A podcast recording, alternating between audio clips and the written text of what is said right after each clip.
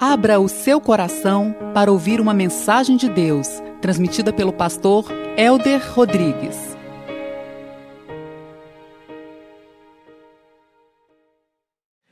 Tiago capítulo 3, verso 13. Diz assim a palavra de Deus: Quem é sábio e tem entendimento entre vocês, que o demonstre por seu bom procedimento, mediante obras praticadas com humildade, que provém da sabedoria. Contudo, se vocês abrigam no coração inveja amarga e ambição egoísta, não se gloriem disso, nem neguem a verdade. Este tipo de sabedoria não vem dos céus, mas é terrena, não é espiritual, mas é demoníaca. Pois onde há inveja e ambição egoísta, aí há confusão e toda espécie de males. Mas a sabedoria que vem do alto é antes de tudo pura, depois pacífica, amável compreensiva, cheia de misericórdia e de bons frutos, imparcial e sincera. O fruto da justiça semeia-se em paz para os pacificadores. Deus, aqui está a tua palavra santa e bendita. E nós te pedimos, Pai, nós desejamos obter esta sabedoria que vem do alto, de ti, Senhor. Então nós pedimos o discernimento e a humildade para compreender, Pai, aquilo que nós não sabemos e para colocar no teu altar, Pai, as decisões que nós precisamos tomar, segundo a tua verdade libertadora e pelas motivações certas do teu amor, nós te pedimos assim, em Cristo Jesus. Amém. Em Provérbios, no capítulo 8, Salomão, o homem mais sábio de todos os tempos, ele diz que a sabedoria edificou o mundo foi formada antes da eternidade e antes de existir a terra já existia a sabedoria. Portanto, a sabedoria ela planejou, ela organizou, ela arquitetou, ela construiu, ela projetou tudo o que existe nesta terra. Deus usou a sua própria sabedoria para fazer todas estas coisas. Desta forma, aonde há sabedoria, há construção. Aonde a sabedoria divina há progresso, aonde a sabedoria celestial há ordem, aonde a sabedoria do Senhor há justiça, a verdade, a bondade, há a glória e a manifestação do próprio Deus, a honra e a prosperidade. A sabedoria é a manifestação. Se eu tivesse que conceituar o que é sabedoria, eu diria que sabedoria é a manifestação da verdade em amor. É a manifestação da verdade em amor e a sabedoria, ela nos ensina e ela nos orienta como nós devemos nos relacionar com o nosso próximo. A sabedoria nos norteia como nós devemos relacionar com os nossos próprios sentimentos. A sabedoria nos dá discernimento de como nós devemos trabalhar, como devemos comportar com o nosso vizinho, com o nosso trabalho, com os colegas, com parentes, com amigos. A sabedoria nos dá discernimento, meu querido, de fazer bons negócios, saber gerenciar o que chega às nossas mãos. A sabedoria nos ensina como suplantar as tribulações. O mundo está como está porque não tem Deus, o mundo está como está porque não usa a sabedoria que vem do alto, mas usa uma sabedoria terrena, maligna e carnal. E Tiago faz essa distinção de uma maneira especial. Mas Tiago começa então a conceituar ou trazer verdades acerca desta sabedoria que vem do alto, e toda sabedoria que realmente traz profundas transformações é uma sabedoria que vem do alto, porque Deus é a fonte de toda a verdade, Deus é a fonte de todo o saber, Deus tem toda a onisciência, todo o conhecimento procede de Deus, então onde há verdade e sabedoria, então há Deus nesse negócio. Então, Tiago traz aqui: se você é sábio, tem entendimento entre vós, manifeste com atitudes de humildade. E é interessante, meus queridos, porque o muito saber, diz o apóstolo Paulo, ensoberbece.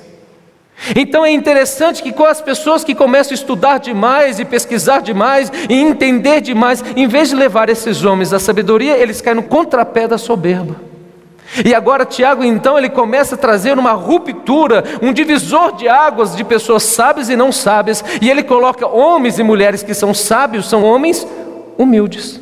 São mulheres humildes. Então, se a pessoa se intitula sábia e é uma arrogante, ela não é sábia à luz da Bíblia. E é o que mais nós vemos acontecer.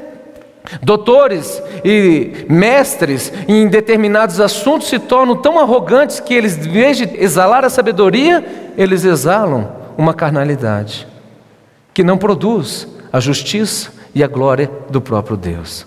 Humildade não é menosprezar-se. Humildade não é vitimizar-se. Humildade não é ter uma baixa autoestima. Mas humildade, meus queridos, é compreender que nós precisamos entender que todos nós, independente do grau intelectual, de conhecimento, do saber, todos nós deixamos de crescer se deixamos de ter humildade. A humildade será o teto e o limiar do seu conhecimento. O dia que a pessoa acha que entendeu muito sobre um determinado assunto, ela parou de crescer naquela área.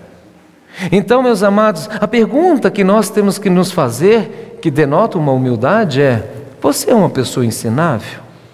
Eu ficava muito surpreso, até com seus 4, 5 anos de idade, eu começava a explicar para ele como é uma coisa, ele, não, não, papai, eu já sei como que faz. Eu, gente, 4 anos, já sei como que faz. Na realidade, o que o Theo está denotando, mostrando, meus queridos, é o que você e eu fazemos. Quantas vezes nós achamos que já sabemos e no fundo não sabemos como deveríamos saber? E Tiago diz: se há entre vós alguém entendido e sábio, demonstre com atitudes de humildade. A Bíblia diz: repreenda o sábio e ele te amará, repreenda o tolo e ele se voltará contra ti. Então a distinção entre um sábio e o tolo que o provérbio está dizendo é a postura de humildade de ouvir uma repreensão e ter a atitude de analisar, observar e, se isso for verdade, agir em conformidade, de ser corrigido, de ser ensinado. Quando nós falamos de humildade, nós falamos de submissão. As pessoas não entendem a palavra submissão e o mundo vê e acha que submissão é fraqueza, submissão é ato de grandeza. As pessoas que não são submissas são arrogantes. E sabe por que eu não sou submisso a determinadas regras e leis e verdades? Porque eu estou acima delas porque eu não concordo com elas, porque não é justo. Então agora eu me coloco numa situação de juiz, de julgador, e por isso eu não me submeto. Eu não estou falando para nós sermos um cordeirinho e aceitarmos as coisas equivocadas, por exemplo, do governo, da política, não é isso que eu estou dizendo. Mas o que eu estou trazendo é que a submissão, ela é um reflexo da humildade quando nós estamos falando daquilo que é correto, daquilo que é justo, daquilo que é perfeito que vem da presença de Deus. Mas muitos de nós não somos submissos com os nossos maridos, não somos submissos com as leis de Deus, porque nos julgamos acima delas. Nós não falamos isso. Mas quando nós fazemos isso, nós estamos nos colocando acima delas próprias. Quando nós falamos de humildade, nós falamos então de ser ensinável, de sermos submissos, de sermos obedientes. Um dia, um homem falou: Eu detesto, estava valente, eu detesto que meu filho me desobedeça, eu fico doido. Eu deixei ele falar mais um pouco, eu falei: Então por que você desobedece tanto a Deus? Deus é o teu pai, você é o filho dele. E se você se ira tanto com seu filho que é desobediente, e você que tem feito isso e assado e assado? O cara baixou a bola, eu falei, porque a gente quer que os nossos filhos sejam obedientes, que é um sinal, é uma virtude aos nossos olhos, que é um ato de reverência, de submissão, de humildade, mas nós não temos a mesma postura com o próprio Deus. Nós não temos a mesma postura com as lideranças. Quantas vezes um guarda te para e você arroga para si, você sabe com quem está falando, ou você faz uma, um escarcel, ele é uma autoridade. E você tem que se submeter a Ele. Quando nós falamos de humildade, nós falamos de pessoas que preferem a honra um dos outros. Gente, uma coisa que eu reparo é muito comum. É bom demais compartilhar testemunhos, é ou não é, igreja? É bom ou não é, gente? Oh, como é bom! E é bom sentar numa rodinha e ouvir as pessoas dando testemunho. Puxa, Deus está fazendo isso na minha vida, Deus está fazendo assado, Deus tem feito desta maneira e coisa e tal, tal, tal. Isso é bom demais. Mas tem pessoas que numa hora dessa, elas talvez para não se sentirem preteridas ou menos espirituais ou mais espirituais, elas começam não compartilhar um testemunho, porque compartilhar testemunho é benção. Mas eu percebo claramente muitas vezes que ela não está compartilhando testemunho, ela está competindo com seus testemunhos. Ela não deixa o outro ter a honra daquele momento de estar engrandecendo o nome de Deus e sendo exaltado pelo próprio Deus. Ela tem que dar um testemunho mais alto, mais pentecostal, mais valente. E no fundo você não está compartilhando, você não está deixando que a pessoa tenha honra. Eu tinha meus 13, 14 anos, eu tinha um amigo que eu gostava demais. O apelido dele era Pulga. O tio dele, gente, nem o 007 era como o dele. Tudo que a gente falava, não, mas meu tio. Eu falei, caramba, agora veio um tio dele. E fazia isso, fazia assado, não sei o quê, não sei o quê. Quantas vezes a gente fala que nós somos o crente 007 porque eu tenho os testemunhos maiores, melhores? Meus amados, eu não estou dizendo, deixa eu reafirmar isso para você. Se as pessoas estão dando testemunho, você pode, mas muitas vezes a nossa motivação não é compartilhar, é porque nós nos sentimos preteridos, desonrados. E o humilde prefere a honra do outro à sua própria. A verdade, meus amados, sejamos honestos, todos nós, se não vigiarmos, aqui e acolá a gente cai na soberba. Não existe sabedoria se não há humildade.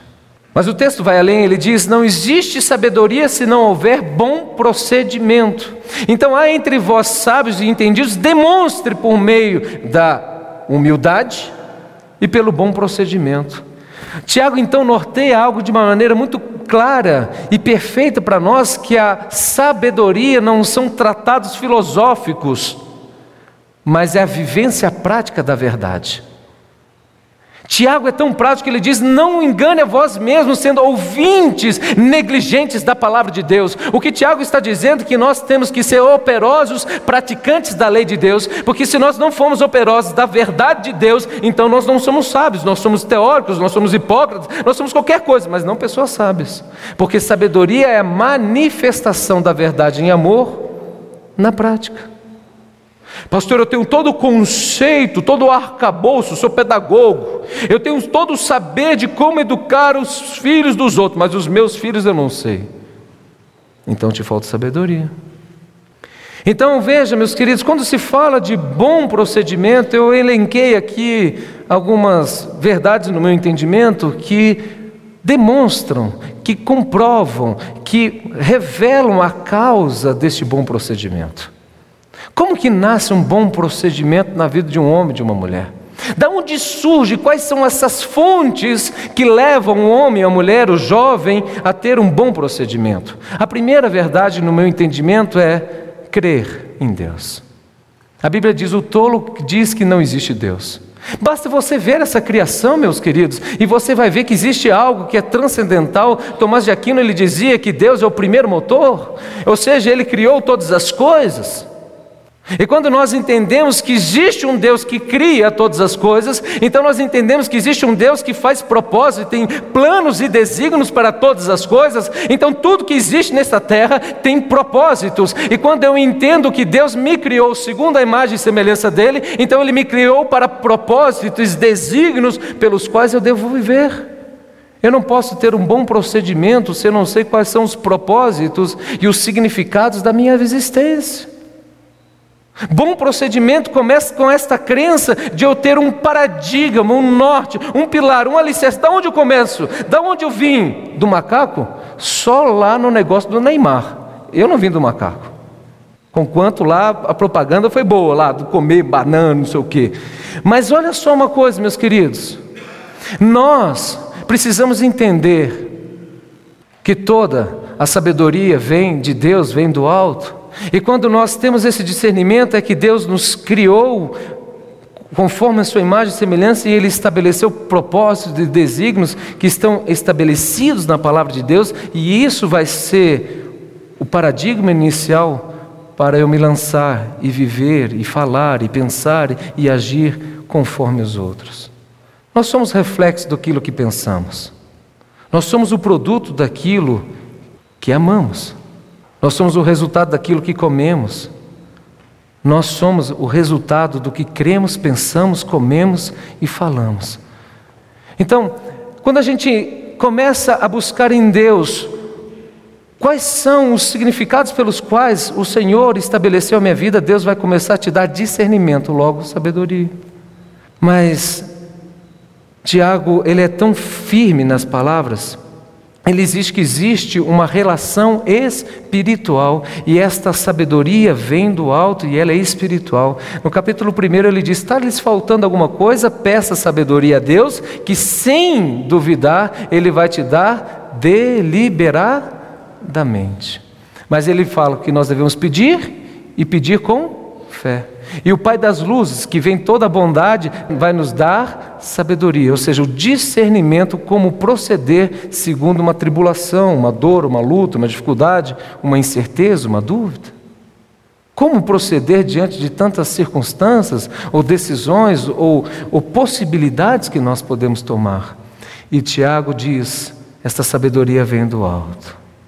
Mas a soberba do coração do homem, o homem que se ensoberbece, diz a Bíblia em Tiago, capítulo 1, que ele trocou a justiça de Deus pela injustiça dos homens. Por isso Deus considerou os homens indisculpáveis, porque eles trocaram a justiça de Deus pela injustiça dos homens. E aqui ele traz essa verdade.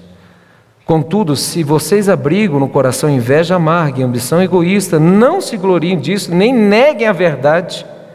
Esse tipo de sabedoria não vem dos céus. Então a sabedoria vem de onde, gente? Dos céus. Mas é terrena, não é espiritual, mas é demoníaca.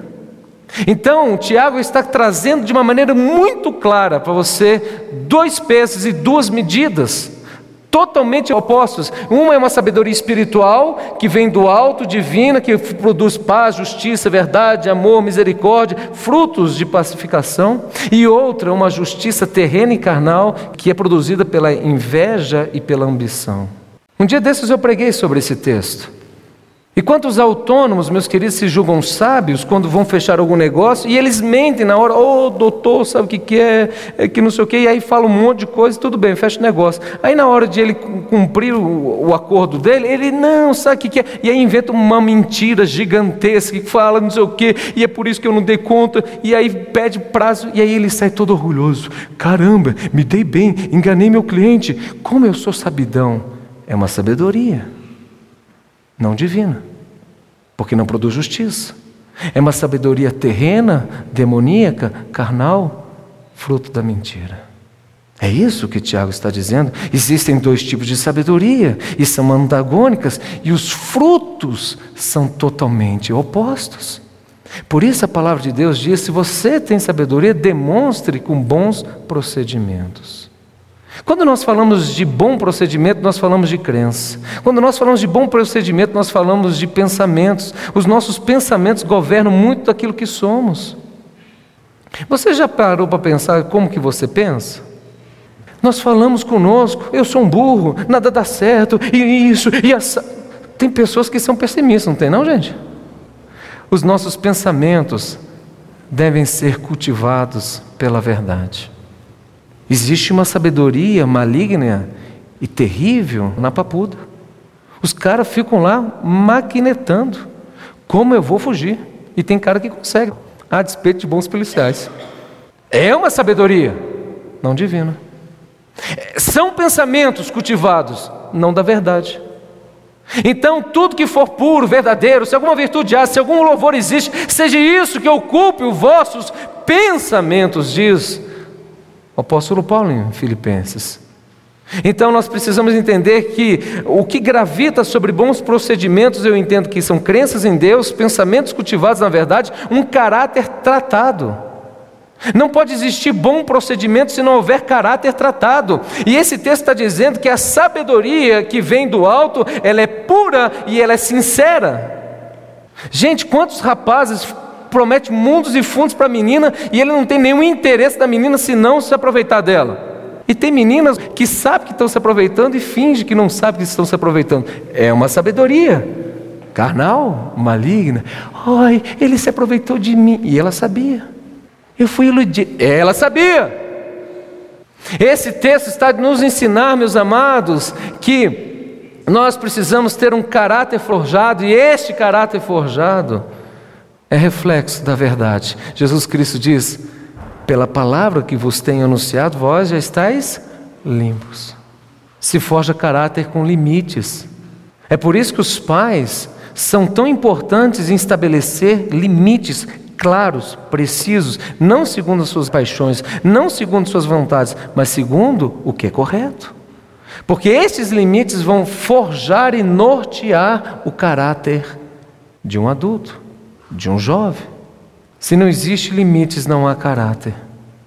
E nossas vidas, meus queridos, elas devem estar pautadas não numa liberdade naquilo que eu desejo ou quero, e muito mais, o meu direito vai até onde começa do outro, é muito mais do que isso. O meu direito vai naquilo que Deus manda dizer que vai. Quando eu penso em bom procedimento, eu pensei nessa palavra, eu pensei sobre crenças em Deus, eu meditei sobre pensamentos cultivados pela palavra, pela verdade, caráter forjado, mas sentimentos dirigidos. Tem pessoas que são viciadas em cocaína, mas tem pessoas que são viciadas em sentimentos. Elas são reféns dos seus sentimentos. Eu desejo, eu provo. Eu quero, eu experimento. Ela não tem limites. A Bíblia diz que não é bom agir sem refletir, peca quem é precipitado. Eu não estou dizendo para que nós sejamos robôs, agora vou me proclamar. Tom, tom, tom, tom, tom, tom, tom, tom, tom, tom, tom, tom, tom, tom, tom, tom, tom. Não. A gente tem que aprender a extravasar os nossos sentimentos, mas esses sentimentos eles precisam ter um norte. Edificam? Convém? Procedem das coisas de Deus? É interessante, nós temos dificuldade, os homens, agora fazendo uma confissão de homem para homem aqui, meu querido, nós temos dificuldade, homens, de expressar o nosso amor com a nossa esposa, de falarmos carinhosamente do nosso esposo, mas quando a gente está irritado, a gente fala um monte, né? É engraçado, sentimentos positivos a gente segura. Mas os carnudão, por que isso? Falta de sabedoria. Por que a gente não inverte o, o polo Positivo eu solto, negativo eu seguro. Eu sei que não é tão simples assim. É porque nossos sentimentos devem ser dirigidos por propósitos e princípios. Nem tudo que eu quero é bom. Nem tudo que eu desejo vai me trazer edificação. Por isso o apóstolo Paulo fala: tudo me é lícito, mas eu não vou me deixar ser dominado por nenhuma dessas coisas. Tudo me é lícito, mas nem tudo me convém, e eu não vou deixar ser governado por nenhuma destas coisas. Paulo está usando um ditado, um provérbio dos gregos, tudo é me é lícito. Os gregos eram muito profanos, faziam muitas luxúrias e barbaridades, e ele usa um provérbio mundano para dizer assim: ó, tudo me é lícito. E aí ele faz o contraponto da Bíblia. Ele pega o raciocínio, os sentimentos da época, muito parecidos com os dias de hoje, né? Usufrua o dia, aproveite, porque você não sabe o que vai ser de amanhã. Libere a franga, né? Não, mas tem gente que tá, sai do armário. Gente, esse negócio de sair do armário está um negócio animado aqui agora, hein? Misericórdia. Todo mundo sai do armário agora? O que importa é ser feliz. Não, o que importa é viver a verdade. E quando eu vivo a verdade, a felicidade é uma consequência, não um ato primeiro. Porque a felicidade é uma consequência, não um ato de busca primeiro. Então, muitos dos nossos sentimentos são desgovernados porque nós extravasamos em detrimento daquilo que é perfeito, justo, bom, coerente. Eu perco um amigo, mas não perco uma piada. Não faça isso não, meu querido. Perca a piada. A piada não vale nada. O seu amigo vale tanto, né?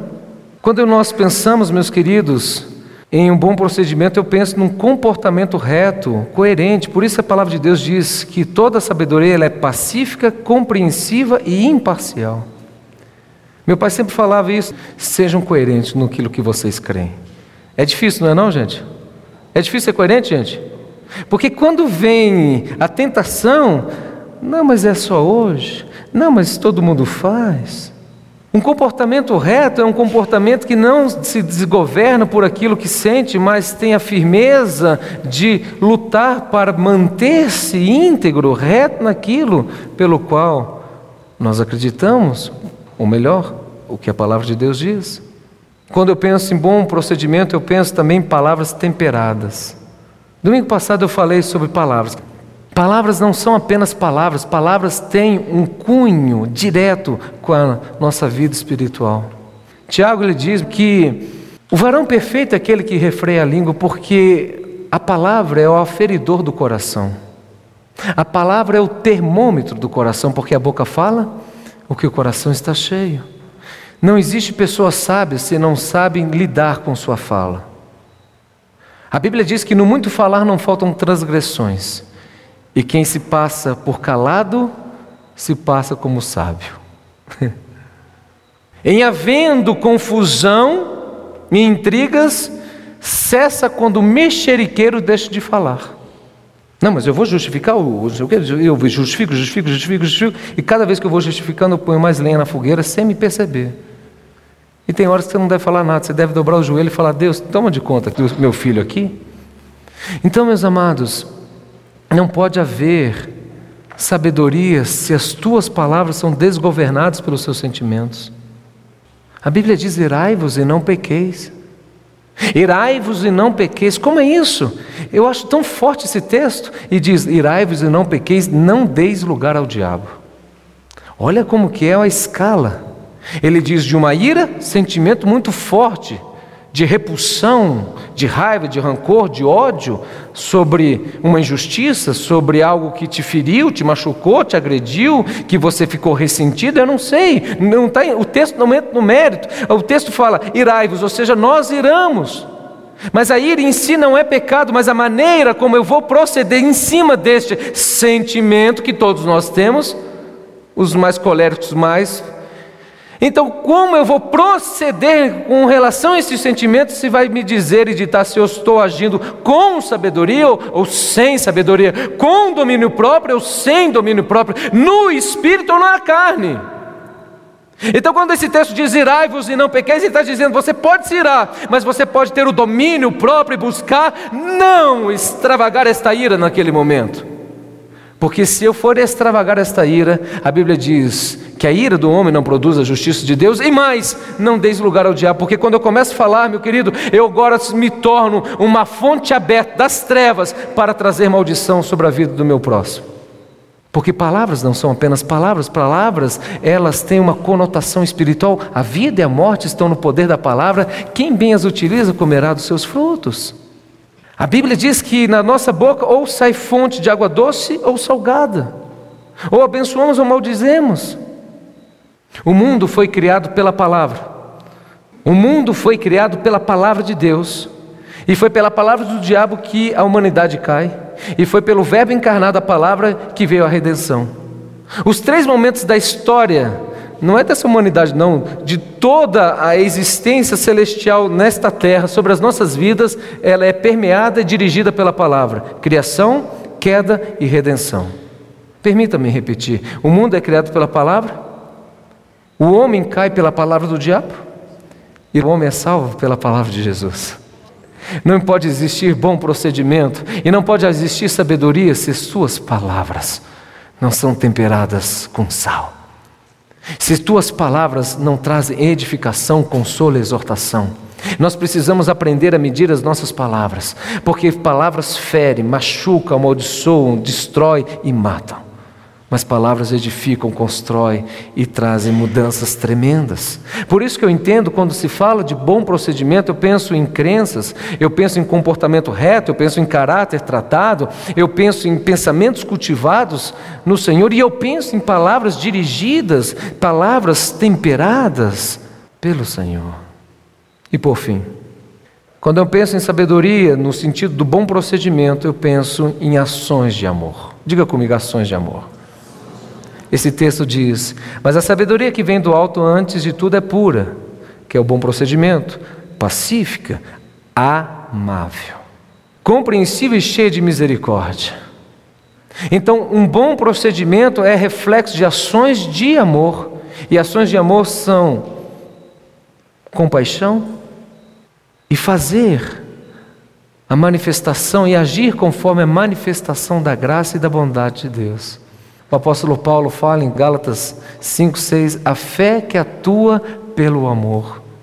Se eu tivesse que conceituar, é tão complexa a questão da sabedoria, tão ampla a sabedoria, eu diria que sabedoria é exatamente o procedimento, na verdade, permeada do amor. Às vezes nós estamos procedendo na verdade, sem amor. E às vezes nós estamos procedendo com amor, sem a verdade. Quantas mães e pais erram porque se tornaram muito paternalistas porque querem proteger o seu filho, amam excessivamente seu filho, mas não disciplinam segundo a verdade. Eles não estão sendo sábios. Pastor, mas eu estou amando excessivamente. Ok, meu querido, mas o amor, ele precisa sempre estar limitado àquilo que é correto, justo e perfeito. Porque quando eu falo daquilo que é correto, justo e perfeito, eu estou falando do próprio amor. Não existe amor sem verdade. O amor se explicita por meio também da própria verdade. A sabedoria produz paz. Versículo 18: O fruto da justiça semeia-se paz para os pacificadores. E concluindo, Tiago está dizendo: Você é uma pessoa sábia? Existem dois parâmetros que nós temos que avaliar. Eu sou humilde? Claro que eu sou humilde, pastor. Já estou ficando nervoso tanto se eu falar isso. É um quê de arrogância aí, não? Há bons procedimentos, então a sabedoria não é uma filosofia, é a ação da verdade na prática. E isso então se manifesta crer que existe um Deus que faz propósitos pelos quais o Senhor te chama. Isso significa compreender, meus queridos, a importância, meus amados, de pensamentos cultivados. Pensamentos, muitos dos nossos pensamentos cultivam os nossos sentimentos. Você começa a pensar em coisa ruim, você fica lá no estado eufórico ou você fica irado, iracundo, mal-humorado? Não é. Pastor, mas eu não tenho controle de muitos pensamentos. É verdade, meu querido, mas você, quando chegam eles, você pode tomar um Red Bull, dar asas, ou você pode falar: aqui não. Esse pensamento de vingança contra o meu irmão, não. Esse negócio aqui de apontar o dedo da ferida da minha esposa também não. Você pode.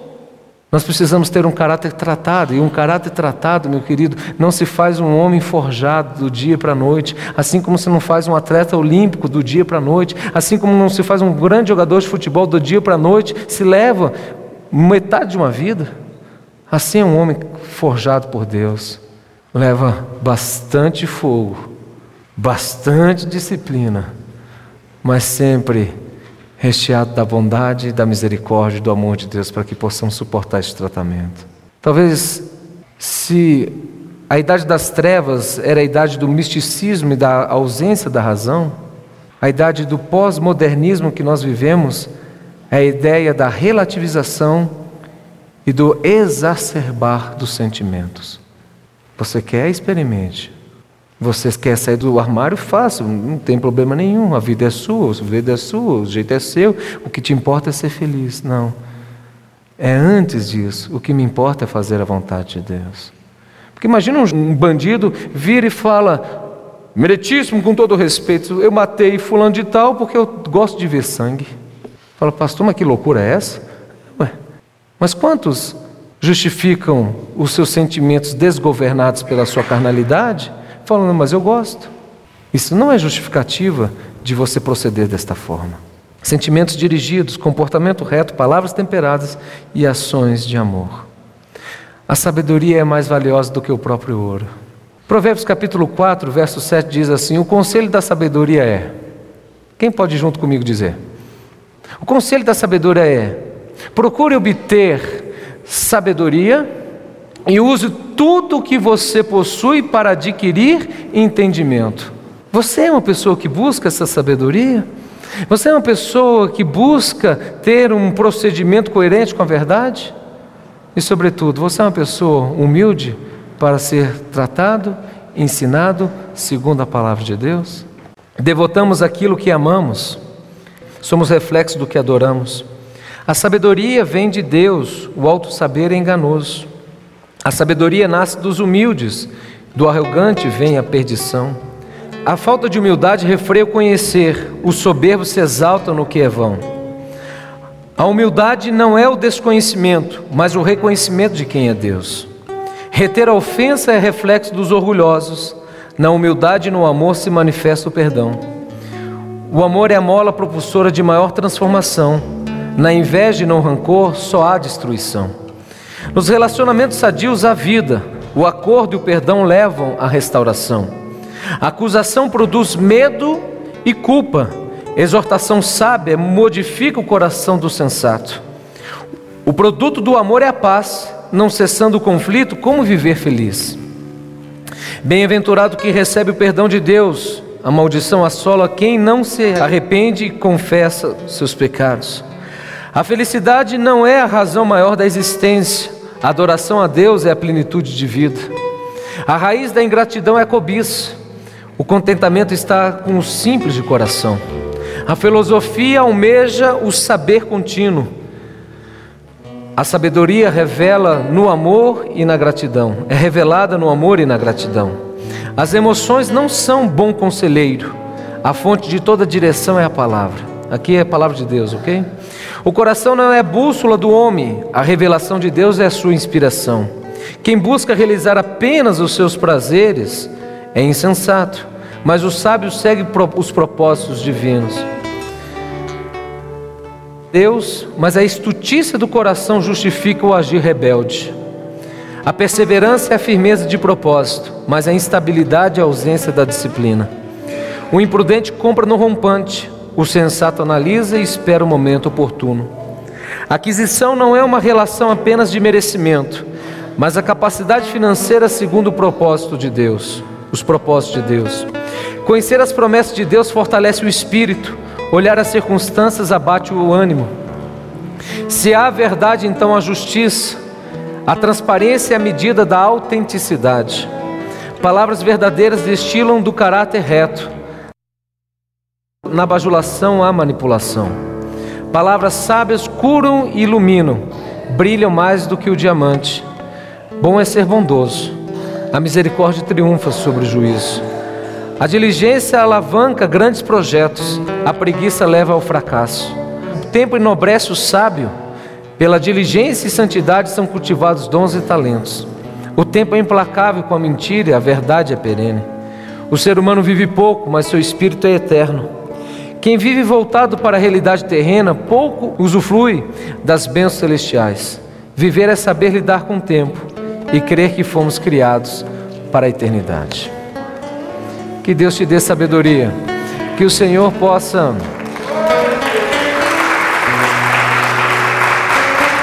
Glória a Deus, meus queridos.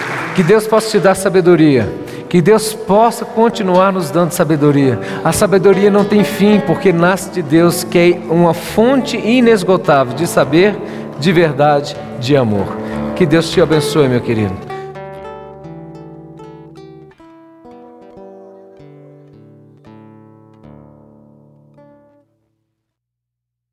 Você ouviu uma mensagem do pastor Helder Rodrigues, apresentador do programa de rádio Caminho Santo, em mais de 250 emissoras em todo o Brasil. Ouça também o Culto Brasil, transmitido ao vivo da Igreja Presbiteriana Manancial em Brasília. Acesse www.pregaçõesevangélicas.com.br e seja abençoado a qualquer hora.